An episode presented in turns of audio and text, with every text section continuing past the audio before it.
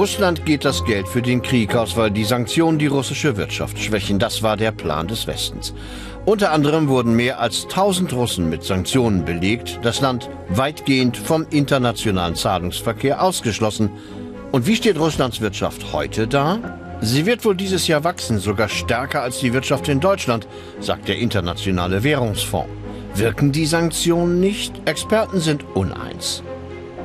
Jetzt sind wir tatsächlich nach ungefähr einem Jahr oder knapp einem Jahr in dieser Phase, wo, wo dieser Versuch, die Fähigkeit, den Krieg zu finanzieren, wirklich langsam ähm, greift. Insgesamt ja, ist die Situation zumindest für die nächsten ein, zwei Jahre für die russische Führung nicht kritisch. Eine Schlüsselrolle spielt China dabei, der bedeutendste Sanktionsverweigerer. Es hat ausgebliebene Importe aus dem Westen in großem Stil ersetzt. Ein Drittel aller russischen Importe stammt mittlerweile von dort. China war nie ein großer Investor in Russland, ähm, im Gegensatz zu den europäischen Staaten beispielsweise. Das heißt, äh, die Chinesen würden gerne mehr nach Russland exportieren, aber ob sie dort eben jetzt in die Bresche springen und die Industrie äh, in Russland aufbauen, da habe ich meine Zweifel. Das heißt, es ist eher eine Möglichkeit, jetzt diese unmittelbaren Auswirkungen ja, zu begrenzen für Russland, aber es ist eben kein Zukunftsmodell und kein Ersatz für den Westen. Und dann gibt es Phänomene wie das armenische Elektronikwunder. Aus dem Land gehen unter anderem Smartphones nach Russland. Seit Beginn der Sanktionen hat sich der Export von Elektronikartikeln verdreifacht. Über Handelspartner, die sich nicht an den Sanktionen beteiligen. Nicht illegal. Russland ist natürlich eingebunden in ein, ja, eine, eine Welt, die letztlich auch noch größer ist als eben die Koalition der sanktionierenden Staaten. Die sanktionierenden Staaten sind zwar die Hälfte des Bruttoinlandsprodukts der Welt, also wirklich schon ein großer Teil der Weltwirtschaft, aber es gibt eben auch die andere Hälfte. Und ähm, die hat sich teilweise erstmal zurückgehalten, aber inzwischen ähm, wird doch relativ stark geschaut, welche Marktlücken es auch in Russland gibt, äh, in die man stoßen kann. Hightech-Waren wie Mikrochips kommen allerdings kaum noch in Russland an. Es ist so, dass Bauteile fehlten. Bei Automobilherstellern standen beispielsweise monatelang die Bänder still.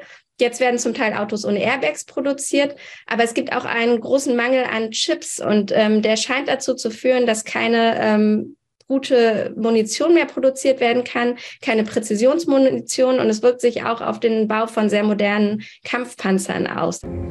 Russlands Wirtschaft könnte langsam ausbluten. Auch durch neue Sanktionen wie den Ölpreisdeckel.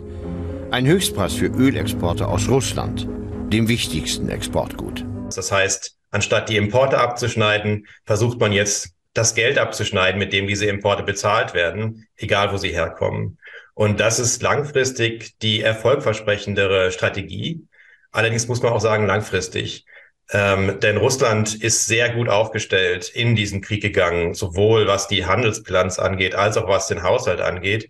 Und es wird eben einige Jahre dauern, bis man aus dieser sehr stabilen Situation eine geschaffen hat, in der Russland unter Druck steht. Doch wie lange wird der Westen seine Sanktionspolitik durchhalten, zumal er auch die Ukraine für Jahre mit Milliarden Euro und Dollar am Leben erhalten muss? Ist der Westen mittlerweile sanktionsmüde angesichts hoher Inflation in den eigenen Ländern? Ich glaube, die Sanktionsmüdigkeit hat zum Teil tatsächlich damit zu tun, dass anfangs überhöhte Erwartungen an dieses Instrument geweckt wurden. Ähm, und wenn sich dann diese scheinbar suggerierten Erfolge nicht einstellen, dann sinkt natürlich auch die Bereitschaft in der Bevölkerung, den Preis für diese Sanktionen zu zahlen. Gleichzeitig muss man sagen, dass die wirtschaftlichen Einschränkungen, die wir hier sehen, immer noch viel geringer sind als das, womit die russische Bevölkerung umgehen muss. Wer ist nach einem Jahr Sanktionen bereit, all das länger durchzustehen? Russland oder der Westen?